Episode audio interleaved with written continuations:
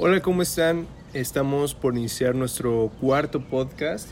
Estamos muy felices de estar eh, aquí con ustedes, pudiendo reflexionar un poquito. Y bueno, hoy quisimos darnos, eh, hoy quisimos dar un pequeño cambio. Nos salimos del estudio y quisimos grabar este podcast al aire libre, porque queremos eh, pues conectar un poco con lo que pasa a nuestro alrededor, con nuestro presente, pensando un poco más pues libremente y sintiendo las pequeñas cosas que de repente nunca somos conscientes, ¿no? Entonces, bueno, pues este podcast va a ser, eh, les vamos a dar 10 preguntas de reflexión. Queremos que las tomen muy seriamente, que de verdad las piensen y si tienen algo para anotar, que anoten sus respuestas, porque muchas veces se quedan como vagamente en, los pensamientos y como que ya no lo vuelves a, a pensar este, días después, ¿no? Entonces, a ver, queremos dejar algo claro. Estas preguntas no te, a dar, no te van a dar ni el éxito, no te van a dar la felicidad, ni cuando acabes el podcast vas a tener dinero, ni resultados. Por ellos trabajas tú. Pero te aseguro que si las analizas, tu forma de ver el mundo, tu enfoque va a cambiar. No los resultados, pero tu enfoque. Y con eso, a la larga, pues entonces estarás en la línea correcta y absolutamente nada te podrá parar. Entonces vamos con la primera pregunta. ¿Cómo defines el éxito? Muchas veces pensamos que el éxito es como una idea general, pero no. Realmente el éxito es lo que tú, te, lo que tú quieras ver como felicidad, la situación en la que tú te sientas bien, en la que tú te sientas lleno y completo. Y es importante que te lo preguntes porque va a aclarar tu camino y va a ser hacia allá a donde vayas. Y exacto. Y después la otra pregunta es, si nunca se te reconociera por hacer lo que haces, ¿seguirías haciéndolo? es que muchas veces en nuestra vida nos pasamos haciendo cosas que la gente espera de nosotros y esas, y esas mismas no son lo que nosotros deseamos. Y la finalidad de esta pregunta es que realmente encuentres esa, esa acción, ese sentimiento que realmente te haga disfrutar lo que te gusta hacer, ¿no? Exacto. La tercera pregunta es, ¿conoces la razón de tus decisiones? Hay dos formas de tomar decisiones, la primera por ti y la primera por alguien más. Es decir, estás tomando decisiones por hacerte feliz a ti o por hacer feliz a alguien más. ¿A quién le estás regalando tu felicidad si no es a ti? Y un poquito relacionada, la cuarta pregunta es, ¿a qué realmente le tienes miedo?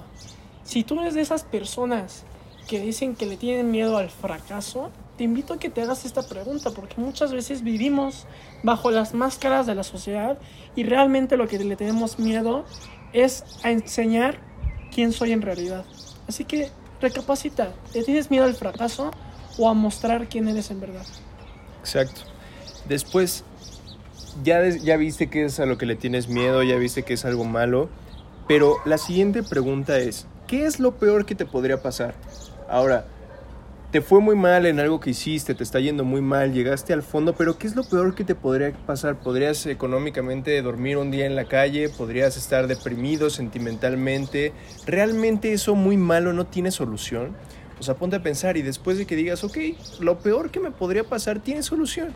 Todo tiene solución. Te aseguro que cuando te des cuenta de eso, tu libertad va a aumentar en un muy, muy, muy eh, buen nivel. Exacto, y un poco la sexta pregunta es, ¿qué hace que te olvides y te desconectes del mundo? Tienes que encontrar esa parte de ti, esa parte de nuestro entorno que haga que nos deje de importar todo. Cuando encontramos ese pequeño detallito, ese pequeño detalle, empezamos a ver la vida con otros ojos y empezamos a tener unos resultados increíbles. Exactamente. Y ahora queremos preguntarte, ¿Disfrutas el presente o te mueres por el futuro? Te la pasas pensando por qué va a pasar mañana, por qué va a pasar en un año y ni siquiera estás consciente de lo que está pasando en tu presente, en tu alrededor.